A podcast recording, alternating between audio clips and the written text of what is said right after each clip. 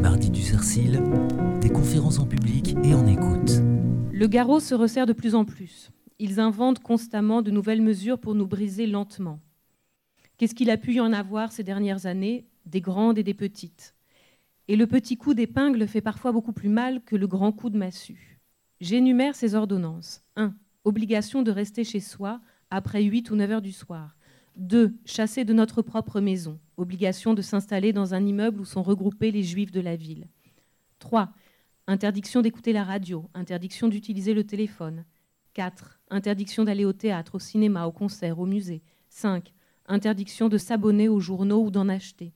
6. Interdiction d'utiliser tout moyen de transport. 7. Interdiction d'acheter des denrées rares. 8. Interdiction d'acheter des fleurs. 9. Interdiction d'aller chez le coiffeur. 10. Interdiction de posséder une machine à écrire. 11. Des fourrures et couvertures en laine. 12. Un vélo.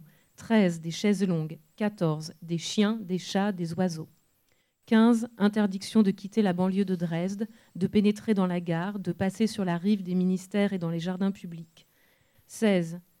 19 septembre 1941. Étoile juive obligatoire sur les vêtements. 17.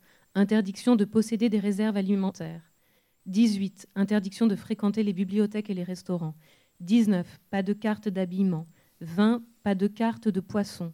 21. Pas de rations spéciales telles que le café, chocolat, fruits, lait concentré. 22. Obligation de payer des impôts spéciaux. 23. Diminution de la retraite des deux tiers. 24. Restriction des achats à 1 heure, de 15h à 16h, le samedi, de 12h à 13h.